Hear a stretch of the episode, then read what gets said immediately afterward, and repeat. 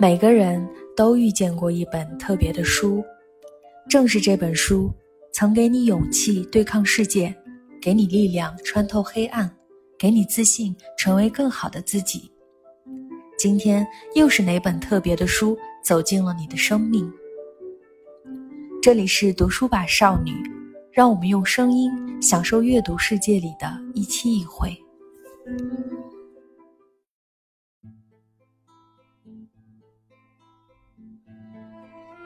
当他完成了整整四十五分钟的慢的这个表演之后，他抬起头，露出的是一张孩童一样的脸，我觉得太了不起。但是呢，他与此同时，他度过了非常极致的一生。如果你真的渴望做一件事情，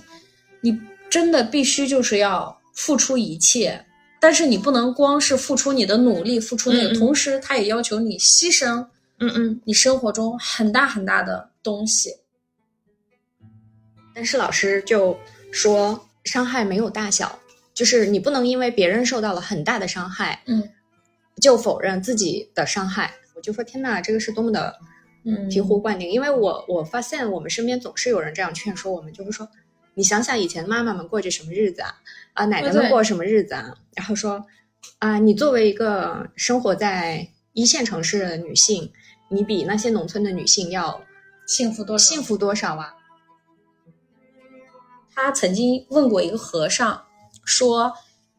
问他说你是怎么样找到内心的平静的？这个和尚跟他说了一句话，说，无论发生什么，我都说好的。我觉得这个话很有力量，就是什么来了你就说 OK 好的。他说，从世界最高的摩天大楼顶上俯视下方，我心知这里充满了所有的可能性。全世界的野心人士在这里渴望鱼跃龙门。我期待自己有一天能在纽约随心所欲，把所有向往的东西都塞进空空如也的手中。这是我强烈的愿望。当一个人站到你面前的时候，他会带着自己的优势和问题，然后呢，你打量他，你会希望他让他的优势成为你的优势，但是你忘了他的问题也会成为你的问题。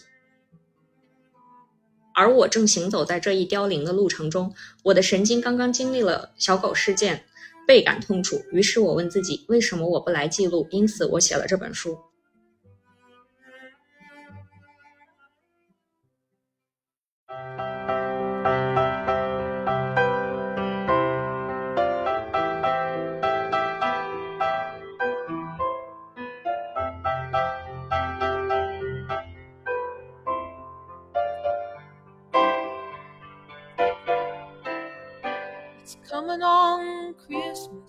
Cutting down trees. They're putting up reindeer and singing songs of joy and peace. Oh, I wish I had a river I could skate away.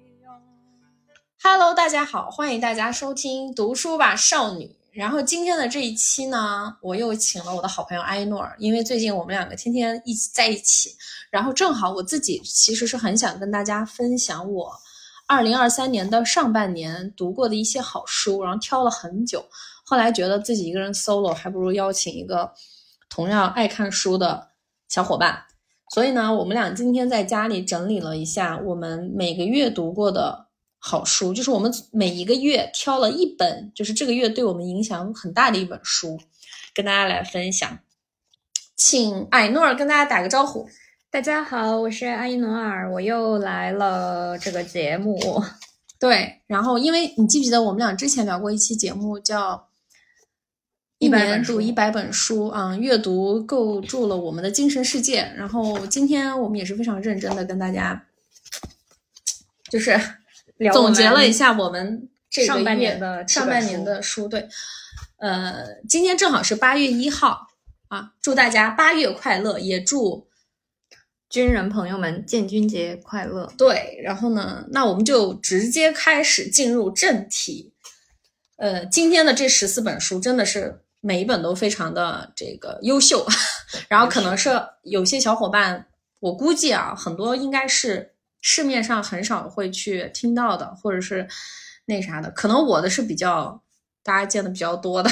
因为我是随主流的那种。然后，因为埃诺尔他是这个写作者又从事这个文学方面的行业，所以。那个他的书可能会非常的小众，然后也是大家平时在一些书单里很难见到的，所以今天这期节目值得收藏。当你书荒了，不知道读什么书的时候，可以来听听我们这期节目。也欢迎你把我们这期节目分享给更多你身边喜欢阅读的小伙伴。谢谢大家。为什么我突然间变得这么正经？对，好，那我们就开始吧。好。嗯嗯你先来吧。一月份，一月份我看的是，呃，我的导师北京师范大学的张丽教授写的一本书，叫《我看见无数的他》。然后这个书呢，是他在去年的时候，呃，在三十个夜晚跟他的研究生的这个，呃，九九年、两千年出生的小女孩们一起，呃，聊书和电影，然后写成的书。然后在这个书里头，它涉及了三十个。呃，电影啊，书啊，然后呃，既包括非常载入影史的这种经典电影，也包括非常轻松的小妞电影，比如说《B J 单身日记》，然后有很多当代文学史上非常呃著名的作家写的呃小说，比如说毕飞宇老师的，然后张楚的《中年妇女恋爱史》这样，啊，也包括一些人物传记，比如说。呃，成为波伏娃，然后我觉得这个书非常的适合年轻的人看，就是非常的时髦，然后他的很多看法也会校正我们的对呃性别、对爱情、对呃我们的生活还有人是什么的看法。嗯嗯，就是你刚刚跟我说这个。里面还有这个 B J 单身日记的时候都有点惊呆，就对他这里头还有那个立春，就是是一个呃那个蒋雯丽演的，满脸都是啊，然后他就会说，他反而觉得这个女性非常的有魅力，非常的强大，然后他一直在追求他自自己本身，然后呃还有这个 B J 单身日记，我觉得老师这个讲述给我很大的启发，因为我们都看过那个 B J 单身日记，他有一部里头就是他。去了那个东南亚出差，然后在那里做了什么事，他就进了进监狱了，进了监狱。然后他进了监狱之后，就跟很多那个东南亚的女性关在一起，然后他们就开始聊天。这个时候，他本来是很生那个达西的气，觉得达西伤害了他。然后，呃，结果他发现这个女性们都说自己的老公殴打自己啊，然后什么呃羞辱自己啊，伤害自己，就是他们是那种非常实在这个呃。哎，我忘那个女主的名字，就是在这个女主看来是非常的重的伤害。然后这个时候，达西用他就是律师的这些能力和知识，然后呃联系到了这个国家的高层，应该是，然后就把他从监狱里救出来。然后那一刻，他会这个女主会告诉自己说，跟这些女性受到的伤害相比，我的是多么的微不足道，微不足道。但是老师就说。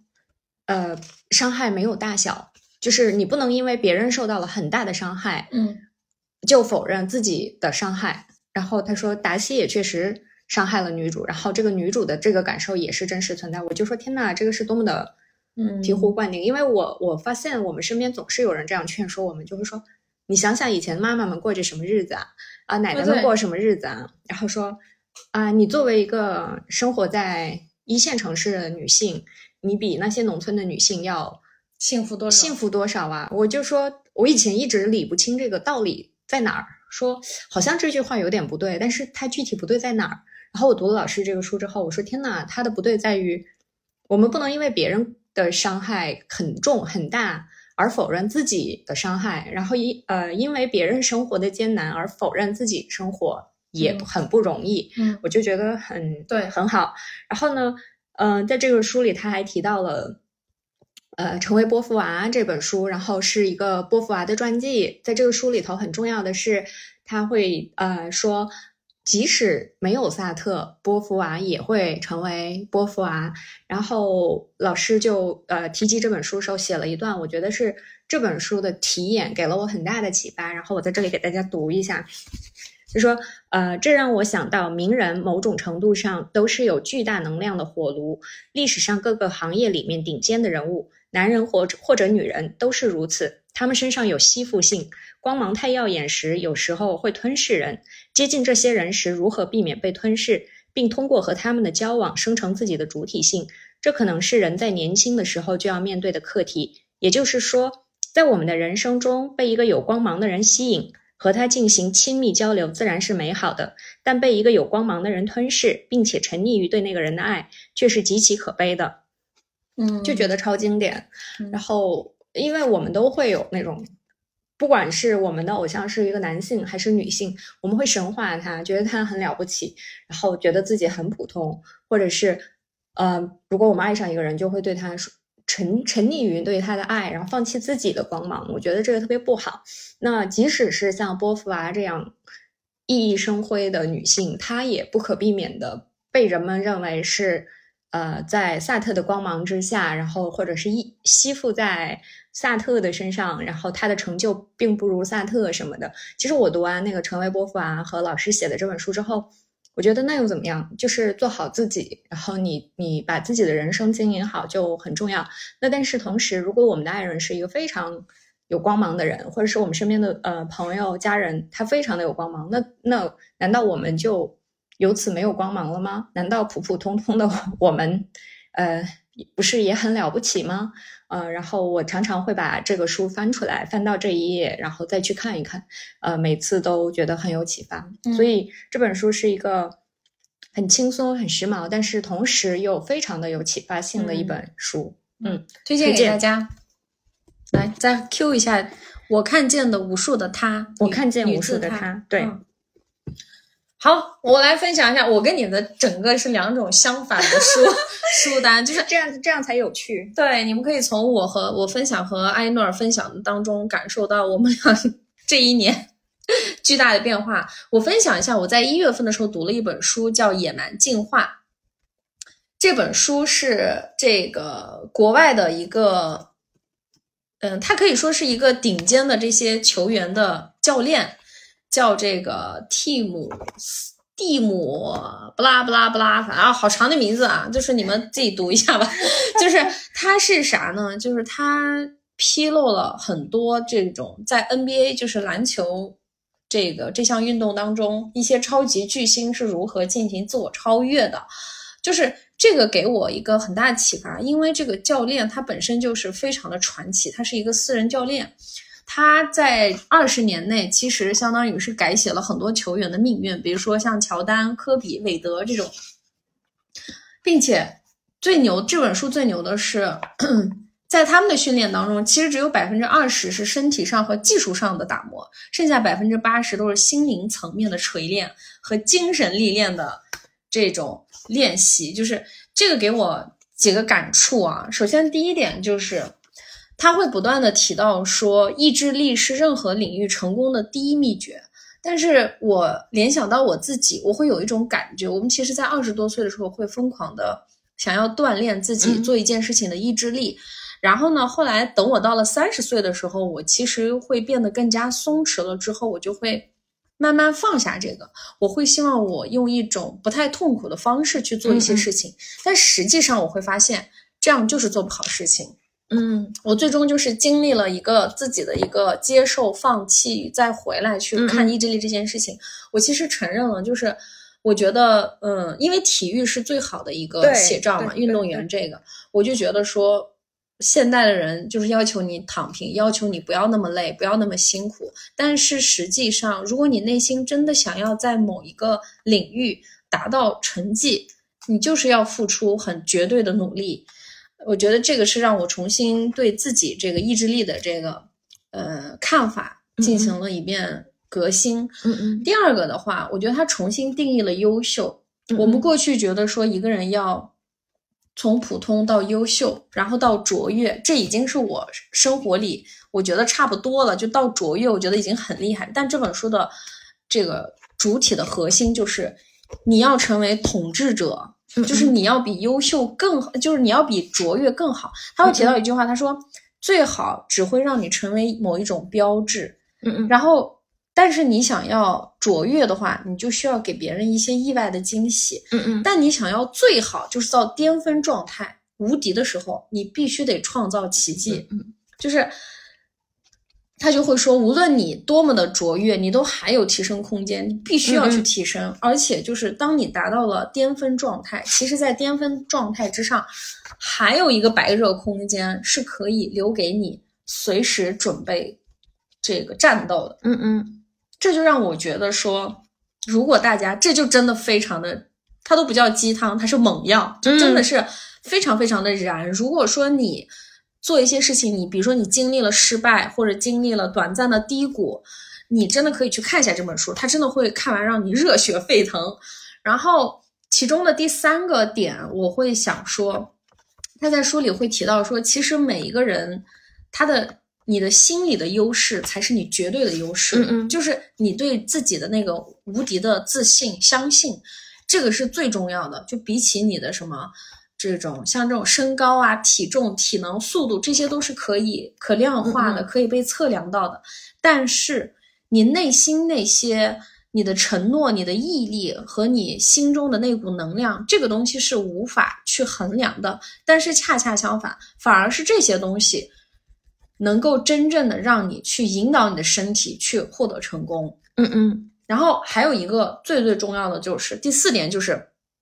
他会在里面提到一个是给我反思特别特别大的。我过去总是觉得我要就是平衡一下，就是要么生活，要么社交，要么怎么样。但这里面他会提到说，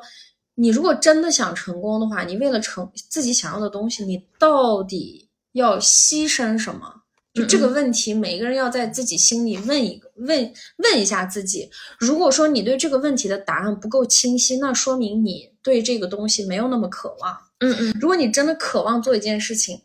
你真的必须就是要付出一切，但是你不能光是付出你的努力，付出那个，嗯嗯。同时他也要求你牺牲嗯嗯。你生活中很大很大的东西，可能甚至有的时候你会牺牲掉你的朋友、你的嗯。爱人，就是就很像我之前提到过的那个电影叫《致命魔术》，是诺兰的电影，大家可以重温一下这个电影，因为马上诺兰的新片子《奥本海默》要上线了。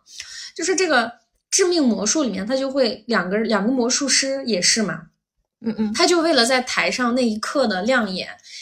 就是会牺牲掉乃至自己的生命，嗯嗯还有就是会牺牲掉自己的爱人啊、家人，就真的是真的是这样，就是因为这本书里就是讲的就是你要成为巅峰的你嘛，所以对，我觉得这个很重要，那个那。个词句句子总是出现在我的脑海里，就是那个绝对的奉献才是扬名立万唯一的方式。真的对对这句话真的好好。对，然后呢，那个这这句话的起因就是这个电影里面有个片段，当然这个不算剧透啊，因为嗯它是一个无关紧要的片段，但它就是呃构成了这整个电影的一个核心。就他会讲到里面其实有一个中国人，也是一个魔术师，是一个老、嗯老爷爷。然后呢，这个人也是真实现实中存在的，就是这个老爷爷呢，他会表演一个魔术，就是他会从他的腿下面变出来一个鱼缸，鱼缸里面甚至有鱼。然后又就你想，他上台的是那样，然后突然在台上变出来一个鱼缸，然后呢，那个大家肯定就会被魔术 surprise 到嘛。但是最后这两个魔术师在这个剧场出来之后，会看到这个老爷爷上车，他是怎么上的呢？他还是一瘸一瘸一瘸一瘸的上车，就是他上舞台也是这样子，嗯但实际上这个鱼缸不是他变出来的，是他上舞台的时候他就夹在两个腿的中间上来的。嗯嗯所以就是因为你想魔术嘛，其实世界上没有魔法，对吧？嗯嗯，但是每一个魔术师为什么那么的厉害？他就是把自己瘸腿的那一面，嗯可能除了自己一个人在的时候嗯嗯之外，任何一个人看到他都是他，他腿就是那样一瘸一拐，导致所有人都觉得他就是残疾。嗯嗯，但实际上他就是为了表演他那一个魔术。你想象一下，你心中隐藏着巨大的秘密，这个秘密你是，嗯所以说魔术师的秘密是不可能告诉任何人的嘛，，而且就是说顶尖的那个魔术师，连你自己都信了。对呀、对呀、就真的就很有趣。对，然后这个书里面还有第五点也是给我启发特别大，他会提到成功的人，就是我们看到的，尤其是很顶尖的一些艺术家也好，一些就是呃球员啊、球星也好，我们有时候会经常在社会新闻上看到他们，就是他们可能做一些违背公序良俗的事情会被挖出来。嗯嗯但这个书里他就会提到说，有没有一种可能，其实那些东西也是他们刺激他们成功的一个动力，就是因为每一个人都有阴暗面。当然，我觉得他们做错的事就是做错了，这个我觉得我没有什么理由去评判。但是，我想对普通人来说，对我的一个启发就是，其实我们每一个人身，就是我们每个人的心里都有自己的阴暗面，都有那种嗯邪恶的小魔鬼。但是有的时候，也许这个阴暗面也可以成为你前进的燃料。嗯嗯，这个对我启发挺大的。就是嗯好，我们这就一月结束到二月，就很需要一个主持人，你 对我就自己 Q 自己自己 Q 自己。嗯好，那我现在要二月我看的书是，嗯，现代的一个非常著名的嗯韩国的舞蹈家的呃自传。然后这位舞蹈家叫洪信子，他是四、呃大概是四零年出生的，所以他现在已经八十多岁了。然后这个书叫《我本自由》，这个女性非常的酷。然后这个书的呃就是呃推荐语里写着。当船停泊在港口时，没有任何危险，但船并不是为此而存在的。嗯这个我觉得也可以说是这位舞蹈家的一个人生的缩影吧，就是或者是人生的写照。他就是一直在进行着“我本自由”这句话的人。那他这个书第一句里头，他就说：“我现在住在森林里。”就是嗯 这个书应该是在他很年纪很大的时候写的，但是他他就是我现在住在森林里，然后有呃驻地也并不固定，我有时候会去纽约、首尔或者其他地方，我的生活有流动性。然后呢，他在他很年轻的时候还在喜喜马拉雅，然后跟骷髅睡在一起，然后用骷髅喝水，他。做了一种苦修，然后整整三年，差点就是会残疾，但是他又是一个舞蹈家，他就用非常大的毅力去恢复了他的身体，而且他是一个彻头彻尾的这种自然主义者，他非常的崇尚自然，所以当他去做这种康复或者是训练的时候，他也说他是在家里就是自己爬来爬去的，他恢复到婴儿的一个状态，然后他他的那个舞蹈也是非常慢的一种舞蹈，所以那个序言里就是说。他来北呃北京演出，然后呢，他那他可想而知，就是他在中国的名气可能并不是那么的大，然后他这个舞蹈又跟呃常规的那种舞蹈不同，所以整整四十五分钟里，他是表演慢，就是他的舞蹈的最大的特质是，就是那一场舞蹈是慢。那那个给他写序的这个也是非常著名的舞蹈家，然后他就看着四十五分钟里头台下的人一直在喝倒彩，但是他。呃，没有反应，他就还是在自己那个慢的那个世界里。然后当时这个舞蹈家说，他觉得心里很难过，然后很替红杏子难过，然后也也觉得他心情会不会不好啊什么的。但是当他完成了整整四十五分钟的慢的这个表演之后，他抬起头，露出的是一张孩童一样的脸，我觉得太了不起。但是呢，他与此同时，他度过了非常极致的一生，然后呃，就是。四十岁的时候，跟比自己小十二岁的男人结了婚，然后过着那种很长时间都是贫穷的生活。那她人到中年以后，她发现她和丈夫生活在一起，好像总是有很大的冲突，所以他们就选择了分开生活。但是并没有破坏自己的家庭，而是一个人住在纽约，另一个人住在另外一个城市，然后他就往返工作。然后他的女儿也是在另外的一个，呃，就从小在韩国长大。嗯然后我就说，天呐，这个。呃，了不起的艺术家，他们的人生，呃，跟我们普通普通的这种人差别太大了。但是我又感受到那个熊熊的火焰，就是他身上的这种能量，所以就还要 Q 到上上一个书，就是有呃非常有能量的，然后这种名人，他身上确实是。有着非常致命的光芒，那我我相信，就是红杏子她身边的这些人，可能常常被他的火焰灼伤。就是他作为一个艺术家，你远远的看他的时候，他确实是了不起的艺术家。但是你成为他的家人啊、呃，母亲、他的女儿或者是他的丈夫的时候，嗯、这个就是一种艺术生命的悖论。就是，但是他勇敢的选择了。坚守自己的艺术的生命，他的父亲可能为此有点伤心，母亲也没有接受他的舞蹈，他觉得他的舞蹈就是什么玩意儿就这样。然后，嗯，他他也算选择了非常随性的生活方式，就是总是穿着别人看来很破破烂烂啊，然后很随性的那种。但是，我觉得她真的是一个很自由的女性，而且非常的生命力旺盛。然后，她在这书的，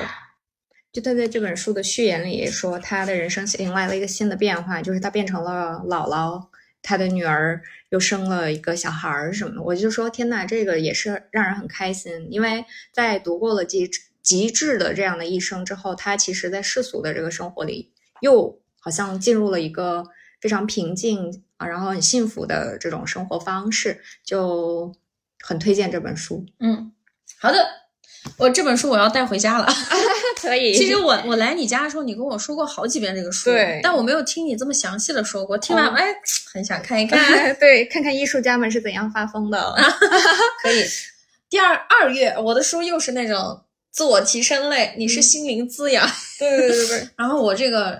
第二本书，我觉得大家应该那个经常在很多地方听到，叫《纳瓦尔宝典》，但是在《纳瓦尔宝典》里面。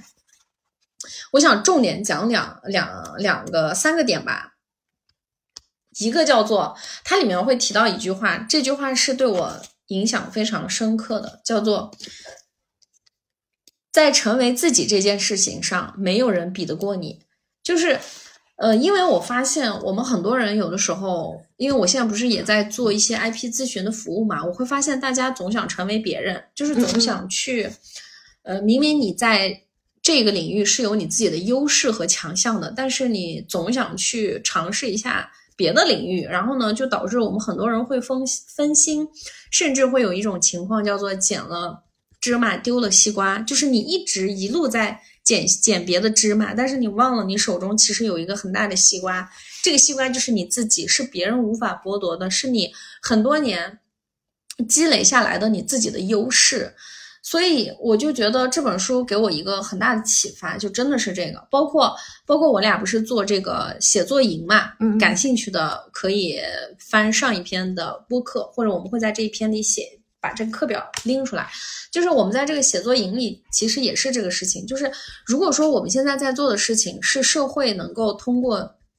就是别人去培训的，那这些人其实可以随时取代我们。如果我们这个事儿是一个能够被轻易取代的，那他就没有办法有更高、更更长远的这个生命价值在这个市场上。所以我会觉得说，我们一定要成为一个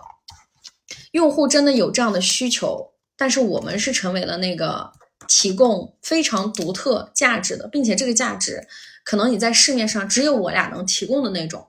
那我们这个写作营，我们我认为啊，我们比较优势的地方是啥呢？就是。第一是，我觉得人人都有想要倾诉和这个宣泄自己故事的一个欲望。我觉得我们每个人都有想把自己的故事写下来这样的一个欲望。那首先我们就找到了这个市场需求嘛。如果你把它做成一个商业的话，那第二步就是我们光写下故事还不够，我们需要这个故事能够成为，比如说。足够，就是说可以出版啊，或者是你可以以一个是文学性，一个是它的一个商业价值考虑，你这个故事也要传播，对吧？那咱俩就有一个非常好的结合，因为我过去八年是做品牌营销的，那埃诺尔呢，过去八年一直从事文学的翻译写作，包括他自己在鲁迅文北师大鲁迅文学院进行这个文学方面的深造，所以就是。首先，你对这个怎么写好一个故事，以及怎么样把这个故事进行这个出版啊、发表啊，有非常强的这个行业内的认知和你自己个人专业的擅长。那我的话，我可能更多的就是从，因为在这个时代嘛，超级个体的时代，大家怎么样把自己的故事宣传出去，让更多的人看到，甚至你在宣传自己故事的时候，怎么样能够把你那些故事当中。有价值的点拎出来，让更多的人从你的故事受益，这个是更重要的。这样的话才会有更多的人看嘛。所以我觉得咱俩就是这个，就是一个非常好的合作，也是我俩能，呃，就是合作也很愉快，甚至我们的用户对我们评价也很高，对吧？我们每天在直播，直播两三小时，大家都说在。听我们的直播在记笔记，我也是很意外的。甚至今天还有群里在问能不能看回放，他想再看第二遍。我就觉得我们三个小时，人家还要再看第二遍，所以就是，对 对吧？然后第二个是很重要的，在这本书里提到的，叫做给你的时间设定价格，就是你一定要用你的时薪去计算你时间的价格。我觉得可能很多小伙伴从来没有给自给自己定过价，或者说你定的价格是非常模糊的，你只是。常规的人定价就是你拿你一个月的工资去除以你单位时单位那个天数，对吧？你工作了多少天，那你可以算出来你一天的薪资。但很少有人去算你一个小时值多少钱。这个给我当时的启发是，我开始第一次从这个时间成本的角度去做决策了。比如说一件事情，举个例子，比如说我剪播客，我也可以剪。但是如果这个事情浪费我一两个小时的时间，我会觉得不值得。我可以拿一两个小时的时间去做更重要的事情。那剪播客可能就交给一些，比如说剪辑专业的，比如说刚毕业的大学生什么的，对吧？你要学会把你的工作量分包出去，外包出去。第二个的话，我会觉得，比如说这个给我的社交也设定了一定的门槛，就是如果说我跟一个人见面。如果是我自己普通的有社交需求的生活类的话，我觉得没问题。但是如果说一个人说想跟我聊一聊，但是如果他给我提供的价值和能量低于我给自己定的这个时薪，我会觉得不值得。如果你找我作为咨询，那咱们明码标价。那这样的话，我也给你提供更专业的服务，甚至我可能多送你一两个小时，因为你愿意为我为我的时间买单嘛。我作为这个售卖方，我是很开心。会服务会更好。第二点就是，如果今天一个朋友找我聊天，呃，总是我在给他输出能量啊，他没有给我带来一点点能量，那我会觉得我这个小时亏了两千块钱，我会觉得很难受，就觉得以后，嗯，这样的朋友可能你就要差不多要远离了，因为这个人一直在内耗你。嗯嗯，对，所以我就觉得这个其实非常的好，我觉得。当然，昨天我们甚至也在直播的时候聊了一个话题，叫做“那有的人可能会说，那是不是只有等到我工作很多年，我才有资格给自己的时间定价？”其实不是的，哪怕你今天是一个大学生，你其实也应该给你的每个小时定一个价格。嗯，就像我昨天举了个例子，对吧？我说我们大学生回去经常会被亲朋好友拽住，说能不能给我们亲戚家的孩子补个课啊，或者是。帮他们那个高考结束，帮我们看看怎么报检、怎么报学校啊什么的。那这种时候，相当于是你在市场上有需求找到你了。那找到你的时候，你要做的事情就是你给他开一个 list，叫做 OK，我这一个小时，我是呃我我给你提供这项这个填报志愿服务，我会做 A、B、C 三件事儿。那这个打包服务可能给别人是五百块，那我给你两百块，那这就。形成了一个商业上的一个呃买卖吧，用用用接地气的话来说就是买卖，所以我就觉得说这个特别好。如果大家能从这样生活当中的小事开始训练自己的这样一种模式，这个对你的商业思维的提升有很大的变化。真的，比起你看那么多的商业思维怎么提升商业思维的书，你都不如自己下场去自己。促成自己的一单小买卖，不管它多小，我都相信这一单小买卖能教会你的东西会特别特别多。然后呢，我在这个书当中看到的第三个叫做你要展示你自己，就像我们写作营里也提到，写是第一步，第二步是你要让更多的人看到，因为你让更多的人看到，这些人当中有三类人，一类人是你的用户，你的读者，就他们看到了之后，他们会给你一个反馈。这个 update 你要通过他们的反馈来去修正也好，什么也好。第二类就是客户，就是真正一些比如说品牌方啊什么的，他需要你的这个呃叫什么？他可能觉得你写的很好，他想让你去写一个广告啊什么的。他你要是不发出来，他就看不到你了呀。第三个点就是那些公关公司的媒介，对吧？嗯嗯，他们其实会经常在网络上搜寻这种。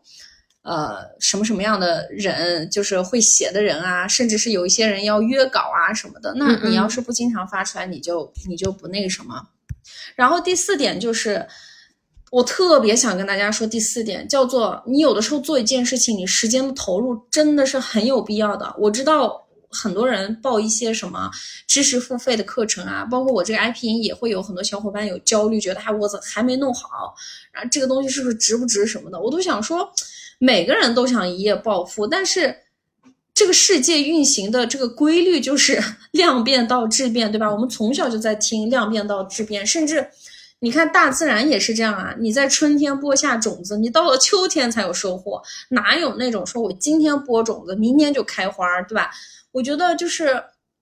大家还是要认清这一点。我知道现在每个人都渴望成功，大家都很焦虑，都希望说是我要把一件事情立刻看到结果啊，我做了我就得。看到这个回报，我付出了，我就得看到回报。但我觉得这样的心态其实不太利于个人成长，因为你这种急功近近利的心态，可能它会投射到你各个部分，比如说感情，你也会变成这样。哦，我都给你付出了，你为什么还不给我回报，对吧？其实我觉得生命中的很多事情都是细水长流，而且就是。我先不谈生活，这真的是谈做事儿的话，你时间的投入真的是必须的。比如说，咱俩刚刚准备这个播客的这个大纲，我们两个就是老老实实花了一个小时的时间去把这七本书，我们要介绍什么？对，而且是我们原本就很熟悉，但我们还是花了一个小时。对，因为我仔细观察了一下时间，你们想象一下，这七本书是我们非常熟练的，但我们还是花了一个小时的时间去。每本书用了十分钟的时间去看，我们应该给大家提供这个书里的什么样的观点或者什么样的故事。所以，凡事儿时间的投入真的是必要的。所以，我觉得这个要特别的跟大家聊一聊。然后，呃，这个当中还有一个，还有一个很有意思的就是，也是给我一个人生一个挺大一个启发的，叫做这个书里他会说，他曾经问过一个和尚说。问他说：“你是怎么样找到内心的平静的？”这个和尚跟他说了一句话，说：“无论发生什么，我都说好的。”我觉得这个话很有力量，就是什么来了你就说 “OK，好的”，就是心态上首先特别的平嘛。这个我会在我的七月之书里再详细展开。这个，你，你你你说完之后，我突然间就是觉得我们这个三月读的书其实非常有。这是二月的哦，sorry，就是你的二月之后，我连到第三月，嗯，特别有异曲同工。我三月读的书呢是张丽老师编的另外一本书，然后这本书里也有我的作品收录。我知道我们很多听众也买了这个书，然后也读了。然后他在那个序言里说的话，我今天在回想的时候，我觉得特别的感触。他就说，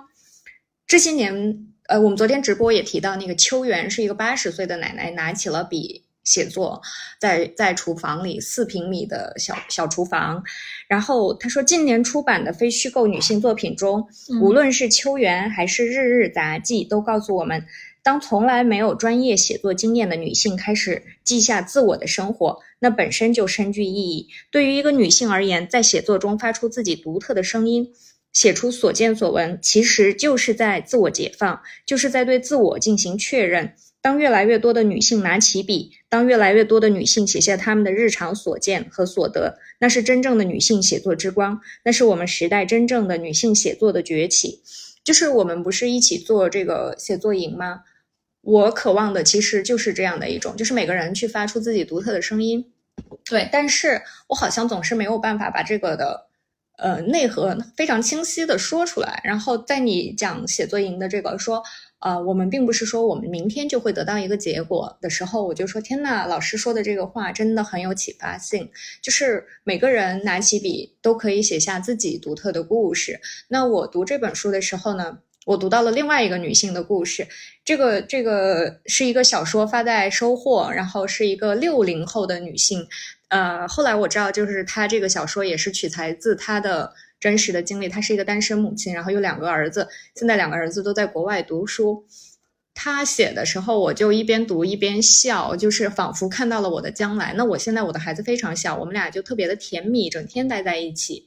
而他的这个两个儿子呢，就是他辛辛苦苦的把他们带大了，带大之后他们就出国了。出国之后，就是他打视频，他们也不接。然后偶尔能听到一两句语音，啊，然后也看不到他们的照片，他就会说你们也不给我的朋友圈点赞，啊，然后也我也看不到你们的朋友圈，然后儿子就会说妈妈我哪有时间啊，然后两个都会这么说，然后说我们都在上课呢，啊，然后呃中间就是有了这种疫情啊什么的，他非常的挂念孩子，孩子就无所谓，然后呢最好笑的是就是孩子回国，呃失联了，然后呃。就是下了飞机之后就没有消息，他就非常着急，就报了警。结果呢，就是警察来的时候，孩子们也联系到了，说因为就是没有没有没有手机卡嘛，就是回了国就就断联了，然后刚连上 WiFi，然后警察就说：“哎呀，你这看给你急的，就孩子多大呀？”他说二十二岁，然后警察也说两个二十二岁的儿子，你还担心他会丢吗？然后我就说：“天呐，这个好像仿佛看到自己的未来。这个写作就是这样的，就是你在别人的故事里看到了自己的。”呃，缩影，缩影自己的人生，然后自己的故事，就觉得很有趣。然后我我上一次跟他在那个呃凤凤凰文艺出版社的直播活动的时候，我们两个是一起做嘉宾嘛，我就说了，我说哎呀，看到这个卢老师写的小说，仿佛看到我的将来，就是呃这个孩子迟早他会长大，他会离开。我们的家庭，然后他翅膀硬了，他就会开始在天上飞。你想够他，你都很难够得着。我觉得这很有趣，就是每个人，当你写下自己的故事的时候，你不知道谁会读到它，而且你不知道里边的哪一句会打动你。就像你刚才说那个电影里头，就是那个魔术的电影，其实是一个非常小的情细节，就是那个爷爷一瘸一拐的。你都觉得这不算剧透，但是就是他打动了你，我觉得这就是读书的那个快乐，然后是写作的一种趣味，嗯，所以我我希望大家可以去看一看这个呃女性文学年选，其实它是一个二零二二年的二十个女性的作品的集合嘛，然后每一篇你总能读到一个，我也是这一次重新看的时候，我就很感触，说哦。在这个里头看到了，然后这个里头还有一位非常年轻的写作者，是叫杨之涵，他写的是一个什么都无所谓的单身妈妈，就是孩子怎么样，他说没关系，我就是得把我自己活出来，然后，嗯，跟呃这个孩子的爸爸也是无所谓，他就是那样，然后我们就觉得很有趣，就是每个人对待人生，我觉得那个也很让人。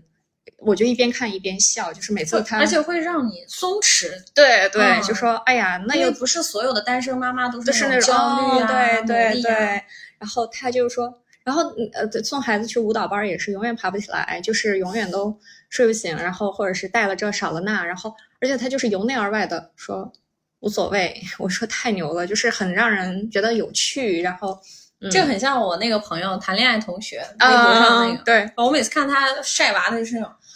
嗯，说那个孩子哭我从来不哄，就让他哭着呗。对，然后说那个，呃，如果她的老公不带娃，然后孩子怎么样？说就把孩子和老公放在那儿，她自己先走，然后就是就是不带也得带这样。然后她不是去生孩子，她也说。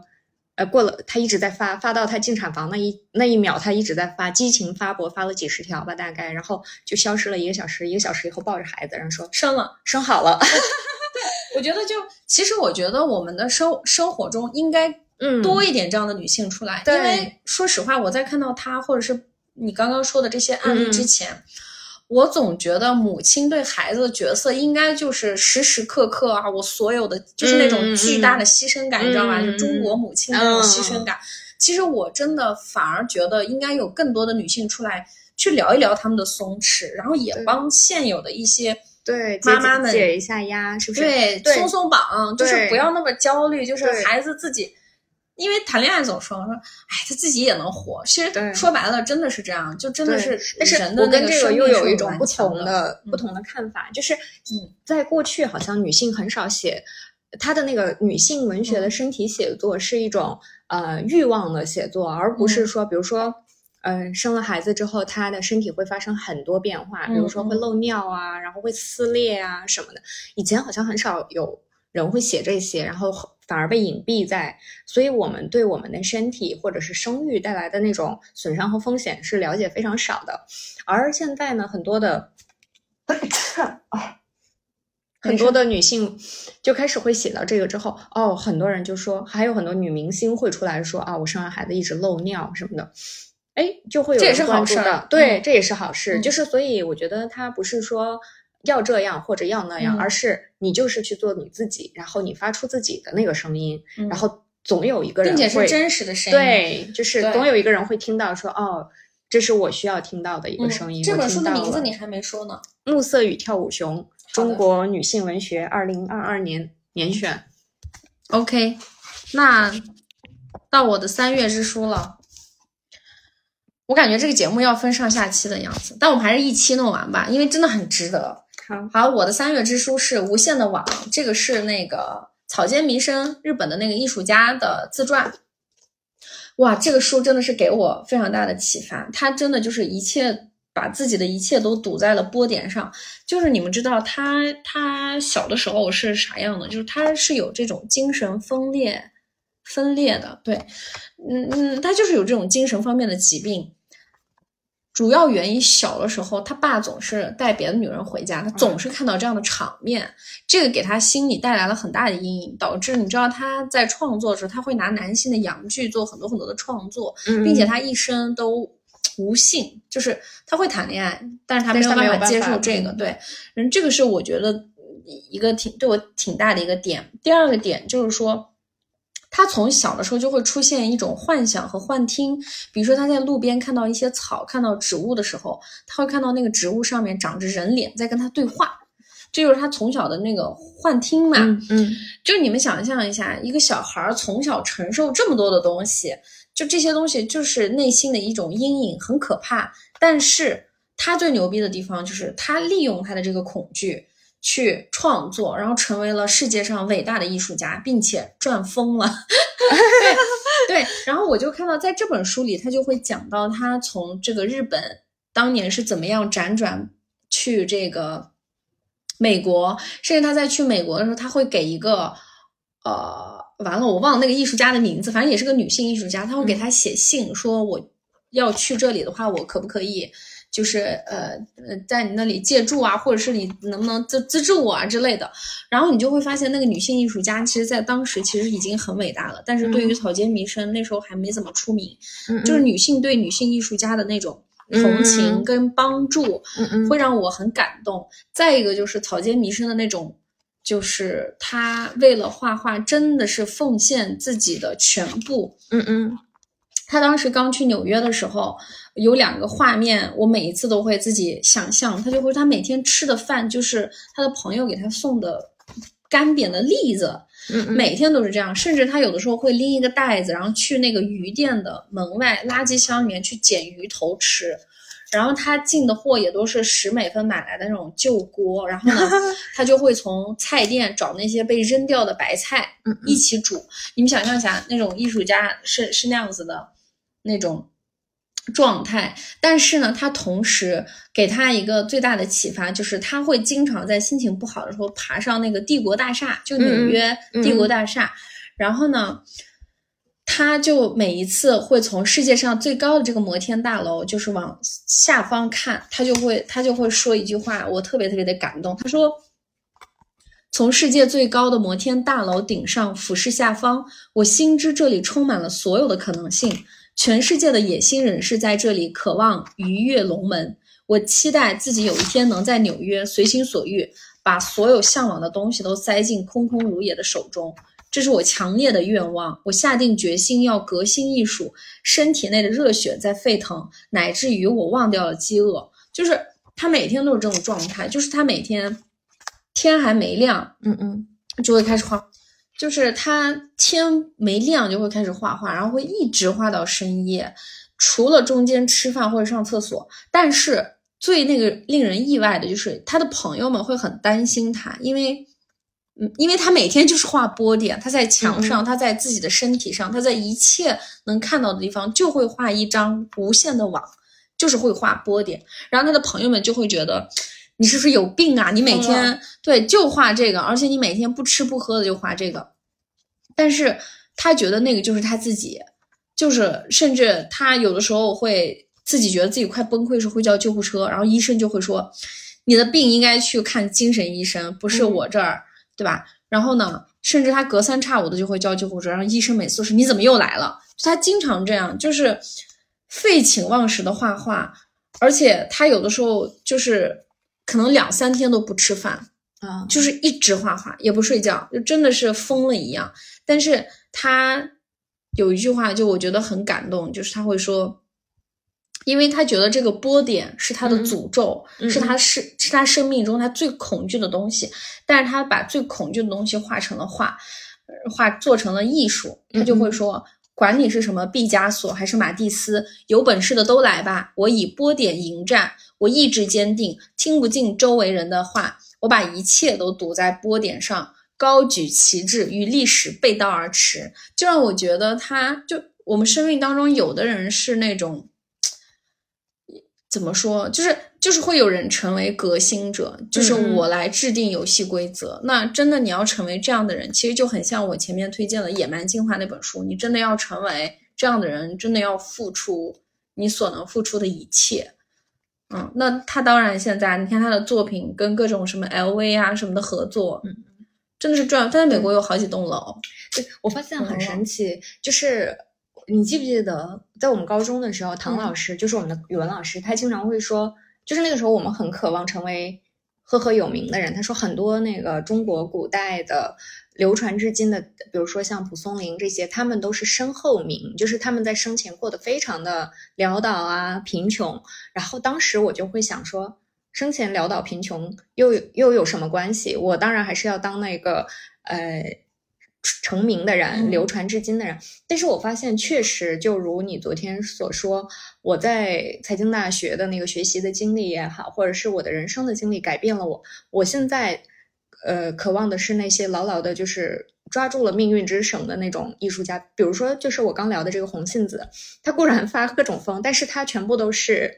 他自我选择的，就是他不没有一个是说被迫，嗯，他不是说无失控的那种，但是呢。我发现，就是当我在文学的这个领域里工作的时间日久之后，我能够共情和理解，而且欣赏那些在艺术中迷失，或者是他做出那种失控，他的人生也失控。我不会觉得他疯了，或者是他他不正常，他有病。什么是正常？什么又是不正常呢？那个其实是。自己的定义，人设定的，而设定了正常和不正常的标准的这个人，又真的正常吗？就是这样。然后我我我其实就是想说，我意识到我自己的那种偏向性，比如说我特别喜欢王蒙，他是一个呃非常厉害的作家，同时是一个强者，而且是一个政治强人吧。嗯，所以就是我我我偏爱这样的呃艺术家，就是他的世俗的生活也过得非常好，然后有幸福的人生，同时有钱。很好的，对，有没有钱？但是他就是都过得很，他愿意，他过上了自己想过的那种人生。但是同时，我也很欣赏那些可以在艺术中忘我的人，就是也很了不起。因为我们很多人对于一些，就像你说的，我们确实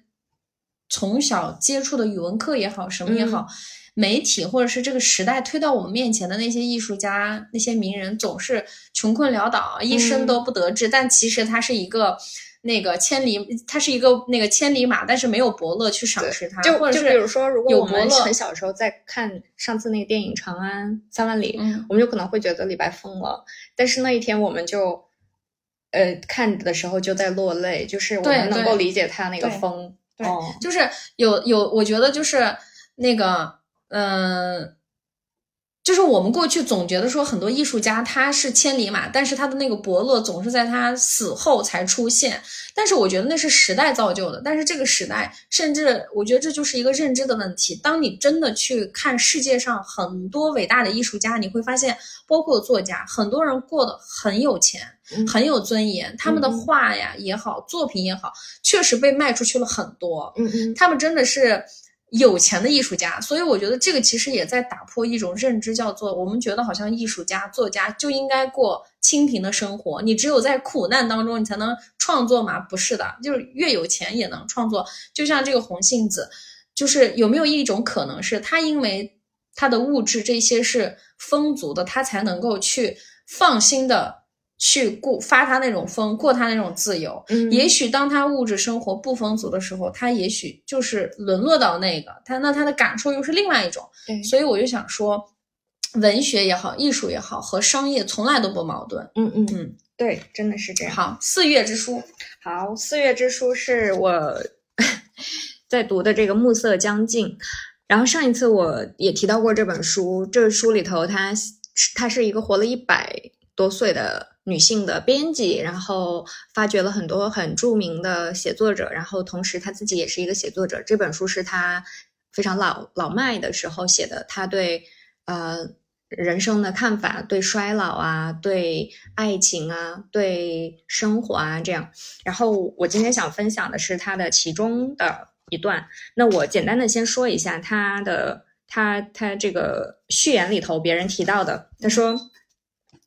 阿希尔在年轻的时候经历了两两次浪漫爱情，便基本确立了自己单身主义的生活方式。我对男人没有期待，唯有独处时，我才真正感到完整。当然，他依然会谈恋爱，依然有性生活，但这些关系都维持在最恰当的范围之内。然后呢，他说，甚至在成为母亲这件事情上，他的所有选择都令人惊讶的把自我感受放在了首要位置。很长时间以来，他一直对小孩没有产生过多大热情，但说不清是出于生物学还是社会学方面的呃因素。然后他那个他有一次流产，然后醒来之后他说：“天呐，我还活着，我感受到完整的自己，而其他的一切都不再重要了。这是前所未有的最强烈感受，这种感受将失去孩子的悲伤扫荡一空。当时就是他这个身体遭受了很大的痛苦嘛，然后好不容易才恢复过来。但是他永远是这样，就是把自己自我的感受，你想一想，他是一个一百年前的人，然后但是他这么的前卫。”他无论是在爱情中，还是在呃家庭生活中，还是对待孩子，他都是这样。那我我读一段他那个老年的时候写的，他就说啊，他又到了这个年纪了。然后很多人就会说啊，一般活到了一个年纪的人，回首去总会想到很多后悔的事情。那他有没有对呃没有孩子感到痛苦呢？他说他几乎没有，从来没有。但是他老了之后，确实也对孩子有。比以前有了很多的兴趣啊什么的。他说最近家里来了个孩子，我们都觉得很有意思。我不必为孩子做什么，只需要怀着兴趣和羡慕观察他，这让我觉得非常开心。但如果再次问自己，你对自己没孩子、没有孙子，真的不觉得遗憾吗？答案依然是是的，我不遗憾。正因为我没有，也做不到承担和这些孩子们近距离相处的麻烦，我才能不受不受约束的去理解他们的希望和爱。然后说，我小心翼翼的避开需要我奉献全部自我的任何事情，比如母亲需要将自己全部奉献给孩子，就是这一点让我在长时间里都不想要孩子。我天，就是读一边读一边笑，就是我觉得有些人是，他非常年轻，但是他的整个精神已经老迈了，他已经死去了。有一些人是他，嗯，一百岁，但是他依然有一个非常。闪闪发光的灵魂，然后这个她是一个非常普通的知识女性，然后一辈子也就是个普通的编辑，呃，一辈子都在跟文字打交道，也没有什么，没赚到什么钱，然后也没有过上什么想象中的这种生活吧，就是也不是，她也不可能并不想要什么想象中的成功生活，但是她就永远保持了自己精神世界的完整，而且把那个自私自利说的特别的清新，她就说她一辈子都。只想跟男人当情人，因为他不想伺候男人。就是，然后他有一个情人，就是有老婆，他就特别开心，说：“哎呀，这个有人照顾他。”后来这个男的就跟他老婆离婚了。然后他说：“亲爱的玛丽把他轰出家门的时候，我感觉特别的失落。然后说再也没有人可以照顾他的生活了。啊，但是呢，他同时是一个其实承担了责任的人，就是他这个。”前男友后来他们就成为朋友之后，这个男人就确实得了重病，他一直照顾他。然后他七十多岁的时候，他妈妈都九十多岁了，他也一直在照顾他的妈妈，往返开车，然后到很大的年纪他还在开车。然后，所以就是他并不是一个彻头彻尾的自私自利的人，而是绝大多数时候他会把自己的感受放在第一位。但是当他需要承担这个责任的时候，他一定会去承担。就是他是一个冷漠的实干家，然后。嗯，他对他的职业生涯也是这样，就是他他一直工作到七十多岁才退休，然后而且他一直在开车。后来就是交警都提醒他说：“你这个年纪你不应该再开车了，就是很危险。”但是他还是开，就是他觉得很了不起。然后而且他这个书里头就说，嗯，就是他写到这种死亡和凋零嘛，说不管人类做着怎样的白日梦，也无法幸免这样的命运，也就是死亡凋零这种。然后让位给后来者。我们想要尽力延长凋零过程，以至于有时候凋零甚至比成长所经历的时间还长。因此，在这一过程中会遭遇什么？如何尽力过好这一凋零的时光，确实值得深思。而我正行走在这一凋零的路程中，我的神经刚刚经历了小狗事件，倍感痛楚。于是我问自己，为什么我不来记录？因此，我写了这本书。就是我们总是会写年轻。的时候，呃，孩童的时候，然后，呃，青春时光、恋爱时光什么什么，但是很少有一个人会说我要写写我的老年时光。那也有一些老年的作家，他会写自己的老年时光，忏悔录，哎，不是随想录啊，巴金写那个是非常沉重的一种。而这位女性，她经历了二战，其实也是她她的生命中也有很多的痛楚，但是她是以一种兴致勃勃的来记录老年时光。这样，我读这本的时候，我就会说啊，我不怕老了，就是我也可以过一个当一个酷的老太太。哦，推荐。好的，四月之书，思考致富。这个思考致富这本书其实很早很早了。如果说你们想看励志的书，我觉得它应该是励志书的鼻祖。我其实看这个书的时候，有有有三个吧。第一个点是这个信念的力量，就是它其实就是帮你这个加油打气的书，但是它可能更系统一点。他会提到说，当你对一件事情的渴望真的强烈到你愿意拿整个未来的筹码去获得它的时候，它就是会成功。然后包括他提到目标也是，就是大家的这个目标一定要非常的明确。就像我不知道大家有没有对一年赚多少钱拍过一个数字，就是我现在今年我会有一个变化，我会以以终为始。比如说我做这件事情，我最终的诉求是什么？就像昨天我们第一天在视频号直播的时候，有，呃七百多个人来看。那昨天直播我就说我们得破纪录，就是就是对自己的要求要更高嘛，因为我们同样付出了时间跟精力，所以我们就把目标定到了一千个，结果到七百个都没达到，然后到最后两个多小时了，然后我们就在鼓动大家说能不能把我们的直播分享到朋友圈，因为我们要凑够一千个在线那个来看过，结果果然。我们就很快达到了，所以我就觉得说，这个很多人其实会说自己抗压能力很弱，怕失败，或者是不自信。你想提升自信，最好的办法就是你每天给自己设定一个目标，而且这个目标一定是数据化、可量化的。你达到这个的时候，你对自己的那个手感，就你那种赢的手感会更多一点。比如说像我们昨天，我们确实就是达到了。对吧？我觉得在视频号能有一千个人看过还是挺难的，它不像抖音嘛。那我们在视频号昨天一千一百个人看过，而且转化率也很不错。到今天我们已经有呃四个转四四个转化了，所以就觉得哎挺好的。就是只有这样的话，你才能一点一点的去达到你的目标。所以真的建议大家，就是要你做任何事情，就是要给自己拍一个数字，但是不要拍太夸张的。对，拍一个数字。然后这个里面会提到一个小故事，这个故事特别的触动我，就是说，一就是这个这个写写这个书的这个人，嗯，有一天他和他的叔叔在一个在一个在在家里，然后会来一个黑人小女孩。那个时候其实他们对黑人还是黑人的地位还不是很高，黑人还没解放的时候。然后呢，这小女孩就会跟她的叔叔说：“你需要给我一美元还是什么之类的。” Anyway，我忘了具体的数字，就会说你你得给我多少钱。然后这个叔叔就说：“滚出去，我没有这个钱。”然后这个小女孩面不改色，一直盯着他不走。嗯嗯，就是你想那个年代，一个黑人去一个白人家里要钱，然后这本身就是一个很不合常规的事情。然后这个小女孩还坚持没走。这小女孩就在这个木屋里面待了很久，可能都有一个小时，而且眼睛就死死的盯着这个作者的叔叔，然后就说：“我妈妈说了，我今天必须要得到，比如说一块钱。”然后最后这个叔叔就是被这个小女孩的眼神盯到，都有点觉得说不给不行了，就真的就给了这个钱，然后小女孩就走了。这个东西给他们启发很大，就觉得说，很多时候我们失败也是因为我们太接受。不为答案了，就是你太当你去，比如说卖一个东西，别人说不，你就放弃了，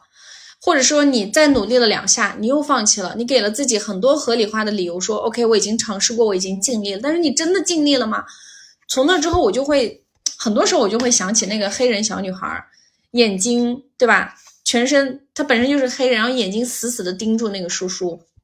我妈妈说了。我得带这个钱回家，我拿不到这个钱，我就是不回家。就我觉得，其实我们很多时候做事儿真的需要一点点这种坚定。然后大家可以去看一下这本书，叫《思考致富》。对，我觉得你这个很有启发性。就是你跟一个人沟通，这是一个本事；你跟人沟通成功，是另一个本事，而且你不断的沟通，直到成功，这又是另一个本事。就好多人是那种，他误以为他沟通了，尽力了，但是其实并不是，就是你要不断的沟通，直到达到自己的诉求。这个我觉得是是很值对，得这样你的你的，因为说白了，这就是拿到结果。嗯，你当初比如说你想成交这个人，嗯你就是拿到了这个成交的结果，你没拿到之前，他就是会 push 你去思考，为什么他不跟我成交？是我不好吗？我的产品不好吗？还是我的公司不好？我到底哪儿不好？他会引发你的思考。我觉得人是这样进步会更快吧。对。五月之书，五月之书，五月之后我就开始蠢蠢欲动，觉得我一定要策划一下今年的旅行，然后我就开始看一些旅行文学。那我对旅行文学是特别的审慎，就是因为它，我觉得旅旅行文学是一个非常值得关注和读的文类，但是很多人往往写的不好。那我以前常常读毛姆的旅行文学，那珠玉在前，所以在我在看的时候，我就会很审慎。那这个书叫在午夜降临前抵达，是刘子超写的。刘子超也是就是近年来非常著名的一个旅行者，然后旅行作家。我其实之前看过他的另外一本是那个《失落的卫星》，是写中亚的。那中亚我、哦，这个书很火。很火。然后这个男孩是呃，这个哥哥吧，他是北京大学中文系毕业的，然后嗯、也得到了那个单向街的资助，然后他就可以出去旅旅行，然后呃，就是帮他推了这个书什么的。他写的确实当然是很好，但是我在那个失落的卫星的时候没有这个感觉，因为那个那片土地我毕竟更熟悉一些，所以那种文化的隔膜又少一些，所以我总是会用一种。他有些地方可能写的不是那么恰当的，他理解错了，我我能发现，那我就觉得一般，也不能叫一般，就是总会对对他要求注意你的言辞，注意你的言辞。子超老师没有在听我们的播客吧？然后呢，但是认识他可以发给他。到这一本的时候，我就说哦，这个很有趣，而且他塑造了一个旅行者的形象。就是我发现所有的旅行文学，包括毛姆，就是他会塑造一个旅行文学的形象，但是那个肯定不是他，因为他总是跟自己的同性的那个伴侣出去旅行，但是那个伴侣永远不会出现在他的书里。那刘子超在这本书里塑造了一个非常洒脱、有趣、有国际视野的旅行者的形象，然后他去。这个旅行地的时候，总是会结交到当地的朋友，跟他聊天。然后有时候他会认识一个女孩儿，然后这个女孩儿是一个写作者，他就跟他说：“我把我的作品发给你看一看。”然后他当时觉得，哎，这个女生蛮有趣。他回去看了之后，他就决定淋着雨去找这个女生，结果发现这个女生已经走了。然后就是你会发现很多微妙的那种有趣。然后他还有一次就是这个去到一个地方旅行，这个人就就是有一个大叔就会跟他说：“我们两个 share 一个房间吧。”然后他就说：“天呐，半夜醒来的时候刚从厕所出来。”然后大叔说：“小心哦，不要尿歪了。”就是会脑补很多嗯、呃、设想中的。然后同时呢，你可以会发现他是一个。呃，对旅行文学有坚持的人，他不是那个轻飘飘的去写，他书里随时会引用呃很多很多欧洲的文学经典啊、诗歌，然后他有很好的品味，然后而且他插入的这个位置也非常的恰当，就是他会把那些很值得一读的，呃，就是被安利了很多书、诗句，然后很多的背景他也挖得很深，因为他自己有很好的。呃，外语的能力，然后有很好的文学的这个鉴赏力，然后，所以我觉得这本书真的很有趣。而且你看着这个书之后，你就会觉得说，就很想马上出去旅行。然后他那个、嗯、呃推荐语里也说，就是那藏在旅行深处的世界，我们终将抵达，就很有煽动性。现在我俩的旅行，我俩上一次小旅行，哦、我觉得很好，我们可以分享一下，就是。我跟艾诺尔有一天突然决定，在一个大周一的时候决定逃离北京，然后我们就真的是风一样的女子，就是去了昌平的一个算是温泉酒店吧，嗯、离市区很远。然后呢，其实我们去不是为了泡温泉，就是那边有非常多的自然景观，有有公园，有湖，然后有有小动物，还有游乐场，还还有对，然后瀑布、户外草坪，我们就真的。好开心啊！那天我俩相当于是把放空逃离，对，把所有关于工作的事情就抛在了一边，就真的是什么信息都懒得回。但一路就是，甚至我们拍照都没有那么多，就是拍两下就停了，就真的是、嗯、一直沉浸在那个自然的对，而且那边空气也很好，就是比北京市区的空气要好很多，就很舒服。对，然后然后就是，而且我们都被那个蚊子叮了很多，对然后我们还在白天大白天晒太阳晒着，然后就坐在户外，在那里看书，就是非常的治愈。然后我真的发现，就是有时候旅行你不一定是要去非常远的地方，我觉得小伙伴们，如果你们也是最近因为工作或者是什么心情特别不好的话，真的可以找一找。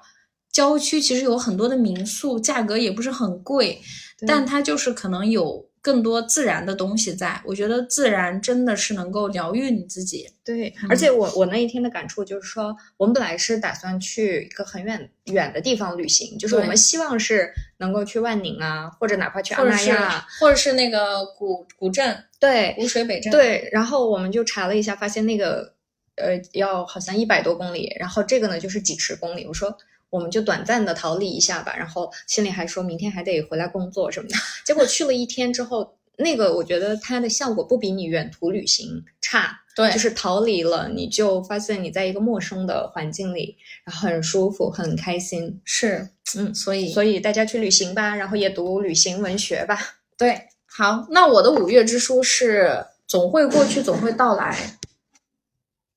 这个其实是我非常喜欢的一位女性榜样，现代女性榜样叫王潇，潇洒姐。我相信很多听众对她不陌生。我其实喜欢她很多年了。我觉得我喜欢她的一点就是，她说什么她就在做什么，嗯而且这么多年，执行力超强。对，而且我渐渐的对她的一些就是育儿啊各方面都非常的，就是觉得很好。就是我有一次看那个呃，她参加过一个综艺，叫做《了不不可思议的哦，妈就是跟妈还是那个小孩儿一对起的，对对对对，他在里面会跟很多明星家庭，他里面就完全是一个格格不入的一个状态，就是就是，但是你们可以在从中看到那种教育方式的不同吧，就是其中有一个片段特别的影响我，最近这个片段好像在短视频平台还挺火的，对我还看到了。对，叫做就是他的女儿问问会参加一个比赛，就是诗歌比朗诵的那种，跟其他的小朋友们 PK 那种。但是其他小朋友就就咱知道中国的孩子都特别卷嘛，但是问问就是因为一是年龄小，二是他确实也不知道那些问题的答案，他就会输，然后他就会心情不好，就会哭。他妈妈就会说你是不是因为输了觉得心情不好什么的？然后他女儿说对，然后。他妈妈就会说一句很有哲理的话，他说：“你不会背书、背诗歌很正常，是因为我从来没有教过你这些东西。嗯，你别的小朋友背诗歌也不代表别人真的厉害，只是说，只是代表他们花了更多的时间在背诗歌这件事情上。嗯，那你呢，花了很多的时间在什么游泳啊、打打球、打各种壁球、打网球啊，所以就是每个人的那个点不一样嘛，就。”这个我觉得就是，其嗯你把时间花在了哪里，就就是对只是这个不同而已。对它不代表一个真正的输赢或者谁优秀谁不优秀，只是你们放在了一个，就相当于你在别人的场子里，对吧？对，所以我就觉得很好。然后呢，他这个总会过去，总会到来这本书里，他会提到他很多创业的一些过程，包括他经历了创业当中的一些很艰难的时刻。这个里面有一个有一个非常的打动我，叫做，就是，呃，他说就是在在我们每个人的人生阶段，就是其实每一天被推到我们面前的人很多很多。有的当一个人站到你面前的时候，他会带着自己的优势和问题，然后呢，你打量他，你会希望他让他的优势成为你的优势，但是你忘了他的问题也会成为你的问题，就是。他会提到说，其实每一个偶尔站到你面前的人，你本来都有机会可以让他走开，成为陌生人，让他的问题继续，因为那是他的问题。但你为什么要打开门让他进来呢？对，他会说，因为那一刻你对未来的贪婪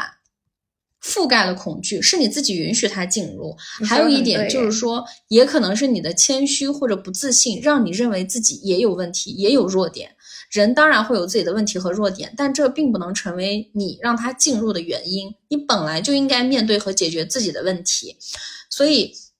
我就觉得，就是这其实是一套这个说服逻辑。他就会说，其实很多人在婚姻里，在失败的婚姻里，在失败的感情里，就是也会有这样的感受，就是你逃离不来，是因为你觉得，就是每一次你怀疑对方的时候，你都会想办法说服自己说。而且不是说服对方，是说服自己。这套说服的逻辑就是为了更好的未来，人应该包容，应该付出，应该妥协，应该顾惜。大家都有问题，你也有问题，就是我们总是会用这样一套逻辑去说服我们自己，然后会在很多不恰当的关系里一直选择忍让。嗯其实这个是不对的。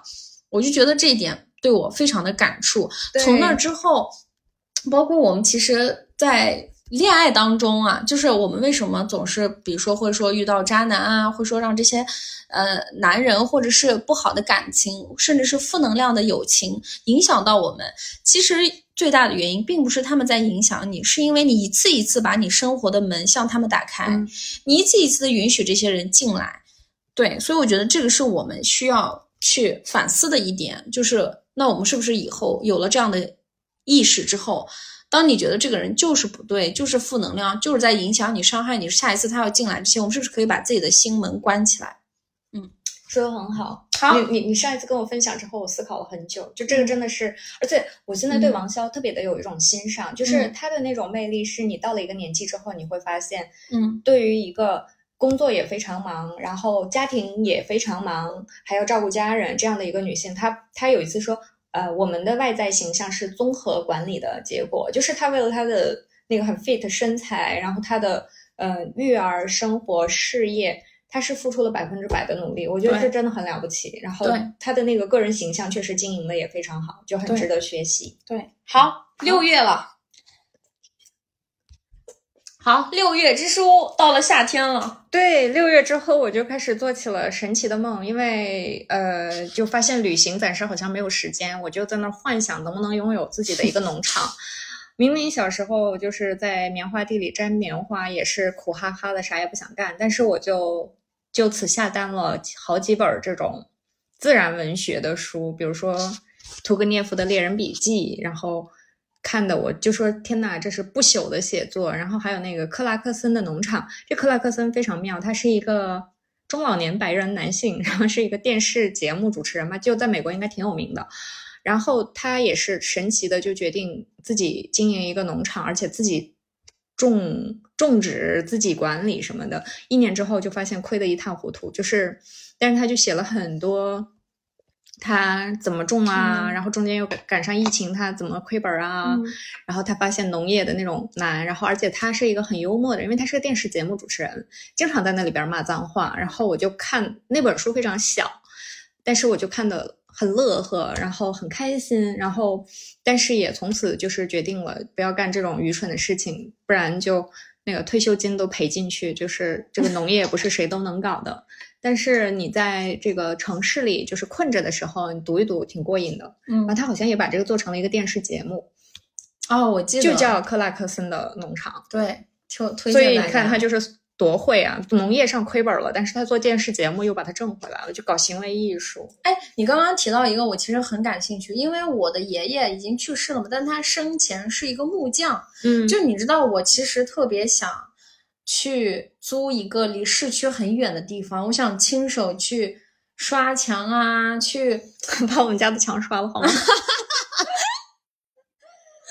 就是让你那个我会我会那个 date 已经 over 了，就是我会总想着说，我想那个自己刷墙，对每个人都有这个梦，然后自己去做木匠、做手工。哎，但是我二十多岁，你让我干这个事儿，我会觉得有病吧？就是哦，但你觉得我现在是老年的时候会做？我现在就在反而很想每个人都会做这个梦。你看那些中年的叔叔们，就是年轻的时候都是意气风发，要干翻这个世界。到一个年纪，他说：“我觉得我应该有一个自己的小院儿。”我就说：“叔叔不行吗？”就是很多作家啊，是艺术家都是这样，对，啊就是那那我是 快成艺术家了，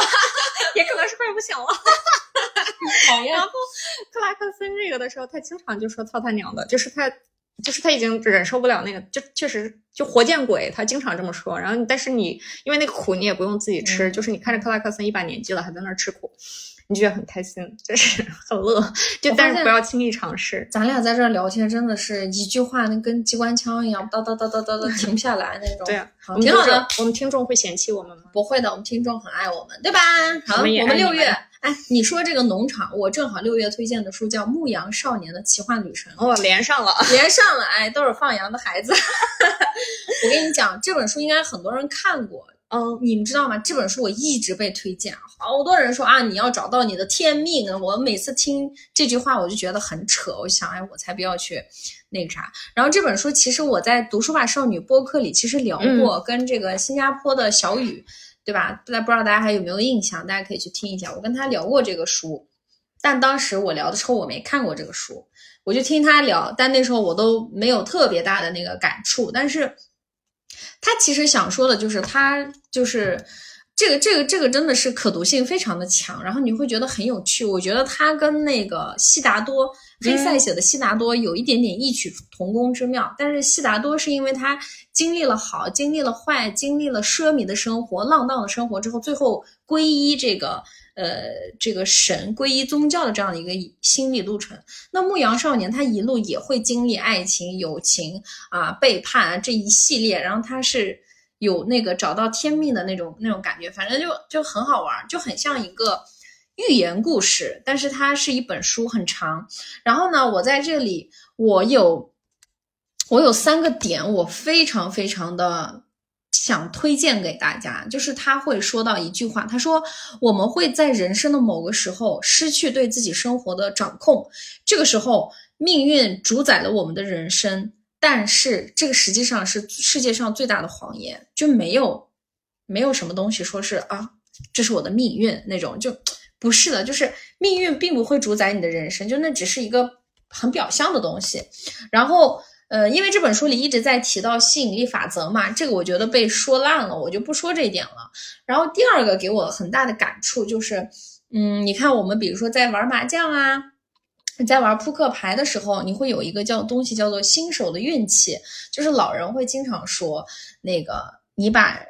我们会把这个当成新手的运气，比如说我们第一次玩牌的时候，大大多数时候都会赢，然后那个，然后他就会提到说。那这是为什么呢？然后这个时候，这个老人会说一句话，说：“因为生活希望你去实现自己的天命，所以你在做一开始做一个新的事情的时候，老天会给你一个新手的运气，让你赢一把。”我就觉得这这点也很神奇。但是就是你能不能悟到，就要看自己。然后再一个就是，呃呃，就是就是就是我们一旦做出一个决定的时候，其实就是就很像。脑补一下，你一个人站在在一个海面上，你被一个海浪冲走了，这个海浪就会把你带到你当初做那个决定的时候，你从来没想到你会去什么样的地方，是这个海浪把你带走，但这个海浪背后是你做了一个决定，然后。我甚至还有一个，因为我过去推荐过一本书，叫《呃人生的四个原则》，叫《Four Agreements》。这个里面会提到一个叫做“注意你的语言”，这里面也会提到说语言的力量。然后呢，它里面就是这个这个牧羊少年会跟一个修士会会聊天嘛，他会这个人会说：“我得到的报酬远胜于我的慷慨。”就我得到的意思就是我的报酬太少了。对吧？每一次都很少。然后这个修士他会说这句话，他说：“永远别再这么说，因为生活会听在耳内，下一次就会少给你。”这说的很好哎。就像你老说我们的 cupcake business，我每次就会说不要这样说，是一样的。就是那以后就说我们的 big deal。对，就是我语言，其实它真的有很大的这个冲击力，而且它有很大暗示性。就是你说很多，你提醒我之后，不是不只是这个 cupcake business，是你在我的生活里时时刻刻的提醒我一定要说正面。你我改了好多，你有没有发现？我就是我听个话，简单听话照做。对对对，所以很多小伙伴也经常会说：“哎，我觉得我很普通，我没什么，我很倒霉。”我就是我也会让我女儿说：“我说你要说我很幸运。”我很幸福，所有人爱我，就是哦，对对，真的要经常这样子去暗示自己，哪怕你遇到一个很糟糕的事情，你也要学会说好的，我先接受它，然后下一步就是上天肯定这就是礼物啊，哪怕糟糕的事情也是礼物，老天一定是想让我从当中学到一点什么。我觉得这个第一是语言的，然后太玄学的东西我就不讲了，那我会觉得说。我们从正常的思维逻辑来去思考的话，当你不停的说正面的语言的时候，比如说你今天遇到一个很糟糕的事情，你告诉自己说，凡事发生必有利于我，老天让我遇到了这样的事情，肯定他想给我一个礼物，这个礼物背后一定是有财富的，那我要挖一挖这件事情，到底背后隐藏着什么样的财富呢？那这个时候你就会自发的去思考、去反思，可能你那种被这件事情打击的那个糟糕的情绪会消磨掉。所以我觉得这个真的是一个很好的一个点。对，好，我们六月就简单的概括一下，因为这书和那个克拉克森的农场。是一个比较轻松的书，很像你在读进入一个童话世界、寓言世界的那种感觉。然后对我刚看了一下那个克拉克森在豆瓣，他自己写过一句话，他说在农场里最坏的那一天，也好过在办公室里还不错的那一天。我就得啊，这说真好，真很好玩。好，好到七月，七月，然后七月我看的书是《妈妈走后》，是一个呃美国和韩国混血的女孩，在她的妈妈突然间得了癌，然后。呃，大概六周以后，妈妈就去世了。然后她小时候就是一直生活在美国嘛，所以妈妈就是背井离乡的生活在美国的一个还不大的城市，只有几个韩国人。这样，她有一天站在那个韩国的啊，不是美国的那个韩亚龙超市，就相当于我们的什么新疆，对对对对，新疆特产店啊那种感觉。然后他突然间发现那个是妈妈曾经做菜的那个味道，他就呃。怀念他的妈妈，他写下了妈妈的一生。然后从他们小时候，嗯呃，妈妈他他也没有讳言自己家庭中的一些割裂的面，比如说文化差异。然后妈妈其实。两年才能回韩国一次跟姥姥见面，然后他其实不会韩语了，他只能听懂一些词，所以他去姥姥家的时候，他其实也没有办法完全的跟他们交流，需要那个表哥给他做翻译。而且他的妈妈永远是有非常大的洁癖，然后他和他爸爸是那种典型的很随意生活的人，妈妈永远会说啊你们搞得一团乱，然后赶紧要擦收拾。然后呢，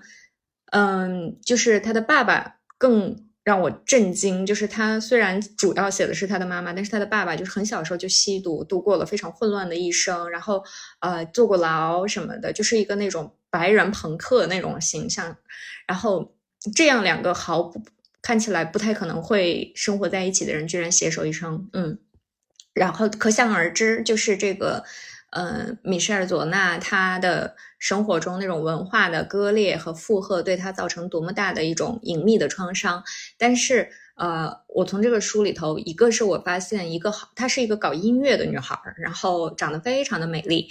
呃。但是他写下了这本书，而且写的非常好，然后写了很多韩国的食物啊，妈妈做菜的场景啊，跟姥姥相处的场景啊什么的，然后也写了很多自己家庭的秘密。我觉得就是普通人也可以拿起笔写作，这是我的一个很大的感悟。因为当时我读这本，其实是因为我自己也在写我的，呃，但是母亲日记那本书嘛，我就拿过来说，哦，别人在怎么写，然后我就有了很大的信心，说你看一个从来没有拿起笔写作的人，也写出了一本。让人我哭了好几次的书。那另外一个感触就是，爱是一切的答案。就是他的家庭里头，他写了很多很创伤的东西，然后跟妈妈吵架了，然后他一度就不想上学了，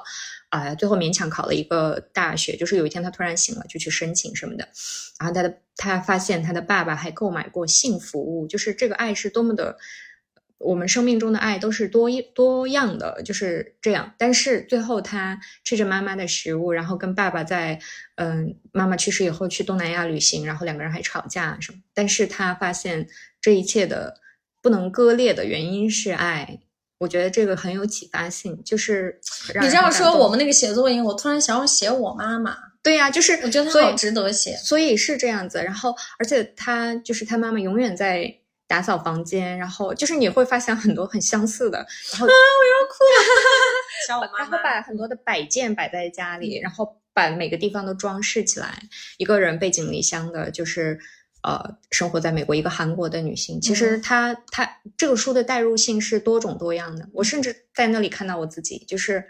因为我其实也我们也算是远离自己的家乡，在北京生活嘛。然后，但是我们还是尽可能的保持我们的一种。生活的习惯啊什么的，其实就是能够体会。然后，而且我觉得这个女儿真的很好，就是她写下了妈妈的人生，而且理解了妈妈。就是，所以我们写作营的那个用户们，啊，真的可以打开思路，就是写自己人生中最触动的那件事情。写着写着，你会发现很多自己内心中没有察觉到的情感，而且你可以把这个写完之后送给你的家人，然后你家人也很也会很惊讶。我记得我写下我的第一个作品，写我的爷爷。然后是用汉语写的，然后我妹妹在家里读，我然 后读着读着这样一转，我爸爸在沙发就哭了。哭了嗯，我爸爸很容易那个嗯感动什么的。我记得我有一次写了一个我奶奶的事儿，然后我就写到其中一个，我写到我奶奶去那个馕坑去烤馕的一个事情，然后我就其中写到一个一句话，那句话伤害了我妈妈，我是后来才知道，就是我提到说那个。我妈妈每次给我寄那个馕啊什么的，我都不太珍惜，就是会扔、我扔掉，或者是它会发霉，因为我不爱吃馕。你是无意识的写无意识的，但然后他跟你。聊过，对吧？没有没有，我猜到，因为我也干过类似的事儿。对，然后我后面写到就是我奶奶哦，我多想再吃一下我奶奶烤的馕。我妈，妈妈解读给我妈，我妈就哭了。说我我我的馕，我我我的馕不是我辛苦打的吗？当时我可能是写我对奶奶囊，说真的是我带入的是情绪。而对，而且那个年代确实用囊坑打囊真的是好辛苦。对那个王蒙就写打囊说其面如粉，就是打囊的人脸被烤过一对样，因为你其实要不断的俯身进去打嘛。对我当时写那个的时候，你想象一下，我是，而且我当时是把它当